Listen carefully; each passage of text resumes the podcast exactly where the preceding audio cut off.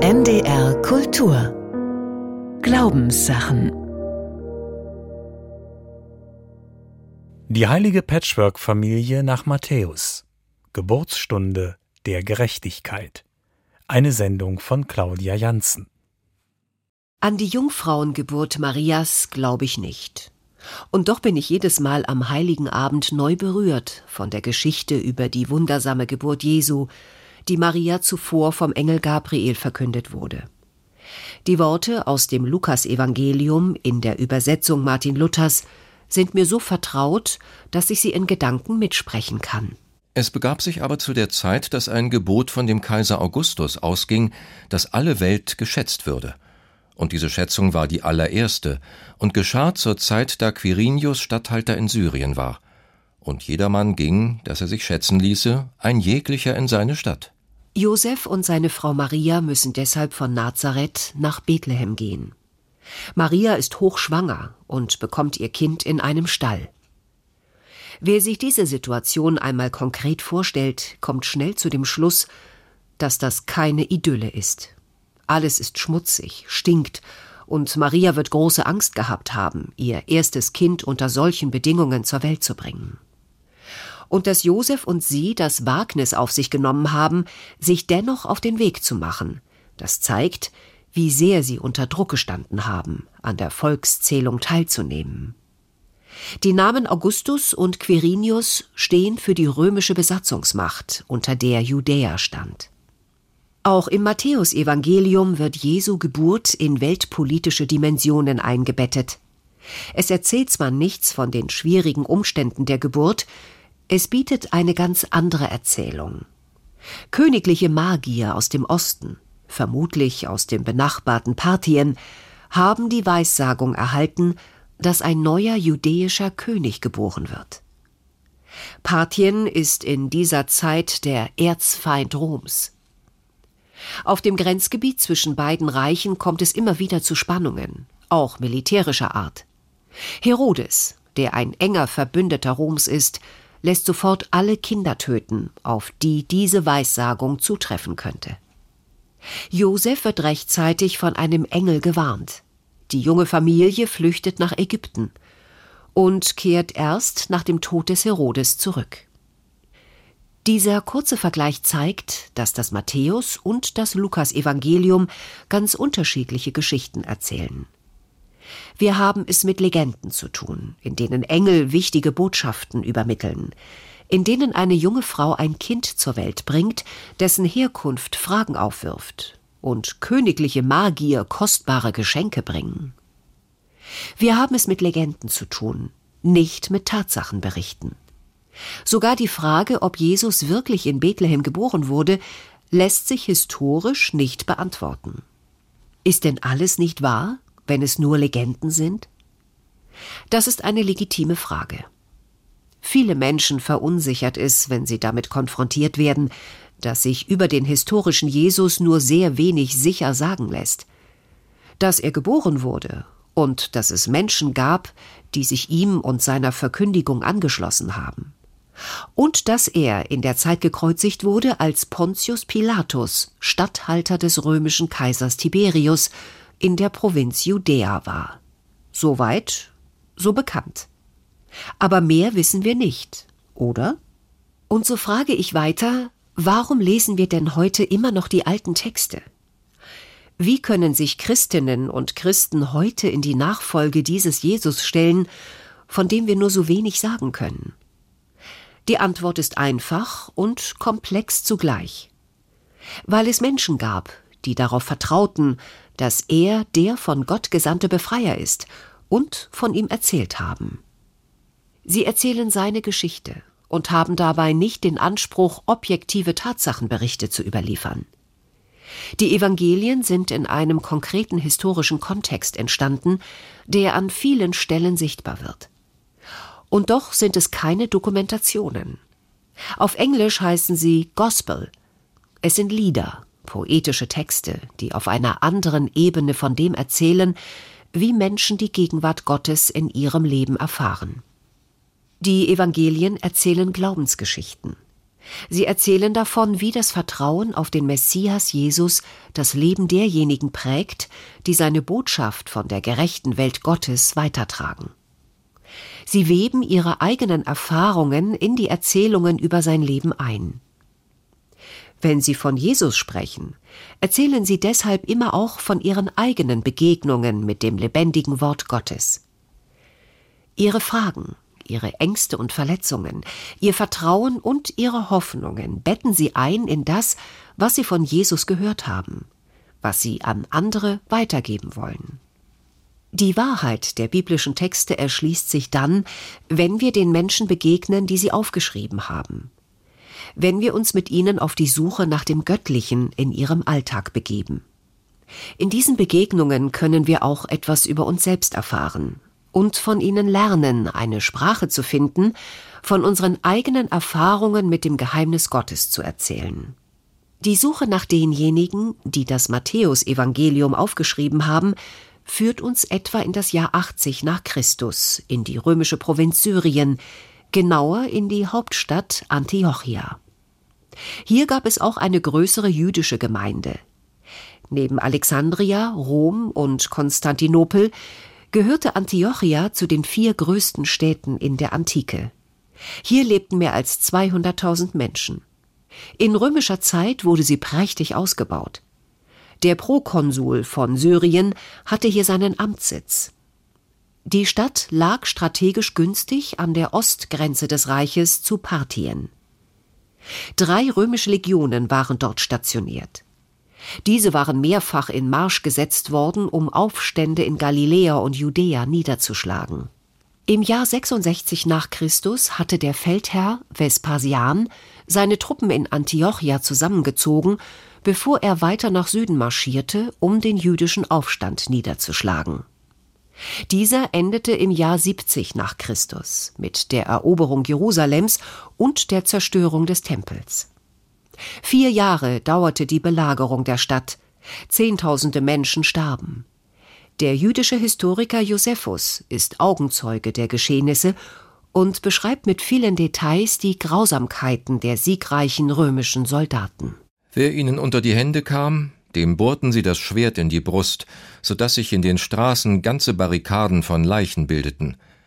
Das Blut floss in der ganzen Stadt so reichlich, dass an vielen Stellen selbst die Flammen von seinen Strömen erstickt wurden.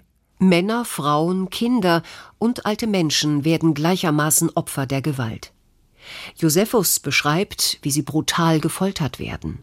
Die Soldaten trieben voller Wut und Hass ihren Spott mit den Gefangenen, indem sie jeden in einer anderen Stellung ans Kreuz nagelten, und bald fehlte es an Platz für die Kreuze und an Kreuzen für die Leiber, so viele waren es. Wer nicht getötet wird, wird versklavt und gefangen weggeführt, in Bergwerke, Bordelle und als Schauspiel der Massen in den Arenen hingerichtet. Das Matthäusevangelium wurde in Antiochia aufgeschrieben, etwa zehn Jahre nach diesen Geschehnissen. Vermutlich hatten sich hier auch Menschen niedergelassen, die vor dem Krieg geflüchtet waren. Sie lebten in den Elendsvierteln der Stadt. Der Neutestamentler Warren Carter gibt ein lebendiges Bild ihrer Lage wieder. Die meisten Einwohner Antiochias lebten in furchtbaren, beengten Verhältnissen, die sich durch Lärm, Dreck, Elend, Müll, menschliche Ausscheidungen, Tiere, Krankheit, Feuergefahr, Verbrechen, soziale und ethnische Konflikte, Naturkatastrophen und die Baufälligkeit der Behausungen auszeichneten. Furcht und Verzweiflung waren weit verbreitet. Wer nicht zu den Eliten gehörte, hatte eine niedrige Lebenserwartung. Zu diesen Armen gehörte auch die Gemeinde des Matthäus. Antiochia heißt heute Antakya und liegt in der Türkei, im Grenzgebiet zu Syrien. Und wieder ist diese Grenzregion von Krieg und Flucht betroffen. Sofort kommen mir die Bilder der syrischen Flüchtlinge in den Sinn. Viele von ihnen sind in der Region um Antakya in riesigen Lagern untergebracht. Sie leben hier seit Jahren unter schwierigen Bedingungen, ständig mit der Angst, erneut in den Krieg hineingezogen zu werden. Und ich denke neu darüber nach, was es bedeutet, in einer solchen Situation von der Geburt Jesu zu erzählen. Davon, wie er Menschen geheilt hat, die mit ihren Krankheiten und Nöten zu ihm gekommen sind. Nur ein Jahrzehnt nach dem Krieg sind im Matthäusevangelium die Erfahrungen von Verfolgung, Flucht, Hunger und Gewalt verarbeitet. Nach ihrem Sieg prägten die Römer eine Münze, die durch alle Hände ging. Auf der einen Seite war Kaiser Vespasian abgebildet, auf der anderen Seite eine gebeugte Frau. Neben ihr steht ein übermächtig großer römischer Soldat. Eingeprägt sind die Worte Judäa capta. Judäa ist gefallen. Die Niederlage des Volkes wird hier durch die Unterwerfung einer Frau symbolisiert. Die Eroberten haben diese Darstellung verstanden. Sie haben es am eigenen Körper erfahren, was es bedeutet. Bei den Eroberungen kam es auch zu sexueller Gewalt gegen Frauen, Männer und Kinder in großer Zahl. Die Menschen in den von den römischen Truppen eingenommenen Städten zählten als bewegliche Beute. Der Historiker Georg Dobelhofer beschreibt in seiner Studie zu Vergewaltigungen in der Antike, dass diese auch gezielt eingesetzt wurden, um die Besiegten zu beschämen. Aus Sicht des Siegers war der Geschlechtsverkehr mit erbeuteten Frauen eine demonstrative Siegesgeste, die dem Besiegten seine Unterlegenheit nachdrücklich vor Augen führte. Die Demütigung geschieht durch die Zerstörung der körperlichen Integrität der Frauen. Zugleich sollen damit auch die Familien und Sozialstrukturen getroffen werden, in die sie eingebunden sind. Von der Antike an bis in die Gegenwart wird die Vergewaltigung von Frauen als wirkmächtige Kriegswaffe eingesetzt. 2018 haben die aus dem Irak stammende jesidische Menschenrechtlerin Nadia Murad und der kongolesische Arzt Denis Mukwege gemeinsam den Friedensnobelpreis erhalten, und zwar für ihre Bemühungen, die Anwendung von sexueller Gewalt als Kriegswaffe zu beenden. Nadja Murad selbst hat sexuelle Gewalt überlebt, Sie wurde von Kämpfern des sogenannten Islamischen Staats IS entführt und konnte nach drei Monaten fliehen. Sie ist eine von etwa 6000 jesidischen Frauen, die nach Syrien verschleppt, misshandelt, vergewaltigt und weiterverkauft wurden. Für einige von ihnen wurde Lösegeld bezahlt, andere konnten flüchten. Immer noch befinden sich zahlreiche Frauen und Kinder in der Gewalt des IS.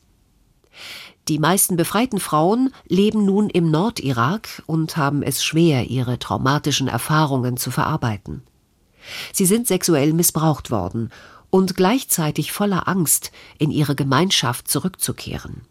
Menschenrechtlerinnen, zu denen auch Nadja Murat gehört, machen sich für sie stark.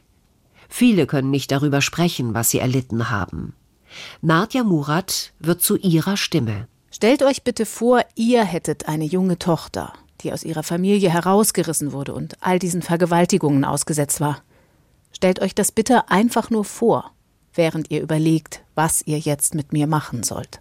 Mit diesem Satz appelliert sie an die Verantwortung der Weltgemeinschaft, diesen Frauen zur Seite zu stehen, ihren Mut anzuerkennen, mit dem sie sich ihrem Schicksal stellen, und die Täter zur Rechenschaft zu ziehen. Eine Stimme wie ihre erklingt auch im Matthäusevangelium. Sie gehört dem Engel Gottes, der Josef im Traum erscheint. Als dieser von der Schwangerschaft Marias erfährt und weiß, dass er nicht der Vater sein kann, will er sich von ihr trennen.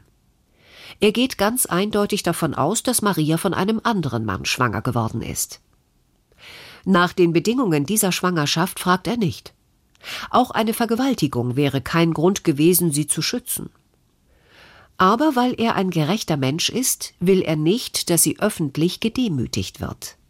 Deshalb nimmt er sich vor, sich ohne Aufsehen von ihr zu trennen. Da spricht der Engel zu ihm Josef, Nachkomme Davids, fürchte dich nicht, deine Frau Maria zu dir zu nehmen. Sie und das Kind, das von ihr geboren wird, sind von der Heiligen Geistkraft erfüllt. Sie wird einen Sohn gebären, und du sollst ihm den Namen Jesus geben denn er wird sein Volk von der Macht des Unrechts befreien. Über die Herkunft der Schwangerschaft Marias stellt das Evangelium keine Vermutungen an. Es spricht nicht eindeutig von einer Vergewaltigung. Es wäre auch zu verkürzt, die Geschichte Marias darauf zu reduzieren. Doch die Erzählung von der Geburt Jesu setzt eine Welt voraus, in der Frauen Gewalt erfahren. Sie rückt die in den Blick, die aus gesellschaftlicher Sicht ihre Ehre verloren haben. Oft aus Not, Viele mussten sich prostituieren, um zu überleben, oder wurden dazu gezwungen. Das Besondere ist jedoch, dass es zunächst gar nicht um Maria zu gehen scheint. Der Engel spricht nur mit Josef, handelt mit ihm das Schicksal Marias und ihres Kindes aus. Das hat dem Evangelium lange den Ruf der Frauenfeindlichkeit eingebracht. Doch es lohnt sich, hier noch einmal genau hinzuschauen. Ja, Josef steht im Zentrum. Doch die Rolle, die er in dem Geschehen spielt, ist vermutlich keine, die er sich selbst ausgesucht hätte. Die Botschaft, die sich an ihn richtet, ist eine Zumutung. Er soll ein Kind akzeptieren, von dem er nicht weiß, wer es gezeugt hat. Er soll es als sein eigenes aufnehmen und auch Maria als Ehefrau, denn was sie empfangen hat, das ist von dem Heiligen Geist. So sagt es ihm der Engel. Damit ist nicht gemeint, dass es vom Geist gezeugt wurde. Diese Vorstellung geistert bis heute durch die Auslegungsgeschichte. Doch im jüdischen Kontext war sie nicht vorstellbar. Geist, hebräisch Ruach, ist vom grammatischen Geschlecht weiblich. Noch Ende des dritten Jahrhunderts macht sich ein christlicher Text, das Philippus-Evangelium, über eine solche Annahme lustig. Sie sagen, Maria ist schwanger geworden vom Heiligen Geist. Sie irren sich. Wann wäre jemals ein Weib von einem Weibe schwanger geworden? Josef geht ganz klar davon aus, dass es einen menschlichen Vater gibt. Maria und das Kind aufzunehmen, birgt somit auch für ihn die Gefahr, vor aller Augen als betrogener Ehemann dazustehen. Die Lösung, sie ohne Aufsehen wegzuschicken, wäre für ihn einfacher. Wenn er es nicht tut, muss er sich fragen, wie reagieren die Leute in seiner Umgebung? Werden sie ihn verspotten? Auch heute gibt es viele abschätzige Bezeichnungen für Männer, die ein nicht von ihnen gezeugtes Kind großziehen. Biologische Vaterschaft gilt immer noch als zentraler Beweis von Männlichkeit. Und jetzt wird deutlich, dass sich die Worte des Engels nicht nur an ihn richten, sondern die ganze Gemeinschaft herausfordern. Maria und Josef sind in dieser Zeit übliche Vornamen. Sie stehen für viele andere, die eine ähnliche Geschichte haben. Diejenigen, die das Evangelium aufschreiben, wollen Menschen aus ihren eigenen Reihen dazu ermutigen, Frauen wie Maria nicht auszustoßen und Männer wie Josef nicht zu verspotten. Sie fordern dazu auf, neu über Gerechtigkeit nachzudenken. Josef hätte das Recht gehabt, sich von Maria zu trennen, sie recht und schutzlos ihrem Schicksal zu überlassen. Doch gerechtes Handeln wird vom Engel neu bestimmt.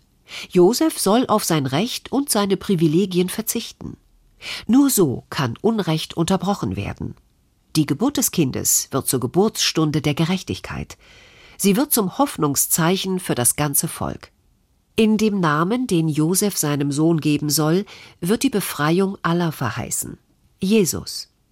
Die hebräische Wurzel Jascha, aus der der Name abgeleitet wird, bedeutet retten. Er wird sein Volk von der Macht des Unrechts retten.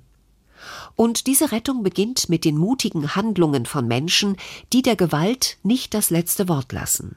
Diejenigen, die das Matthäusevangelium aufgeschrieben haben, weben ihre Erfahrungen von Heilwerden in eine Legende ein, in der eine Frau, ein Mann und ein Kind durch göttliche Intervention zueinander finden.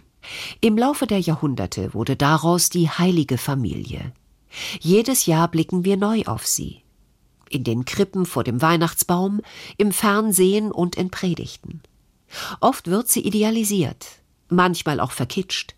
Menschen, die keine solche Idealfamilien haben, die alleinerziehend sind oder in ganz anderen Beziehungskonstellationen leben, spüren besonders an den Feiertagen, dass ihre Lebensform oft nicht im Blick ist. Am zweiten Weihnachtstag steht als Predigttext ein Bild von Familie im Mittelpunkt, das das Matthäusevangelium vor allem ihnen schenkt. Die heilige Patchwork-Familie. Die heilige Patchwork-Familie nach Matthäus. Geburtsstunde der Gerechtigkeit. Sie hörten eine Sendung von Claudia Janssen. Es sprachen Gabi Libbach und Peter Bieringer. Zu hören und nachzulesen im Internet unter ndr.de-kultur und auch in der ARD Audiothek. Am kommenden Sonntag in den Glaubenssachen ist jetzt Matthäi am letzten, wenn die Furcht vor der Apokalypse umgeht.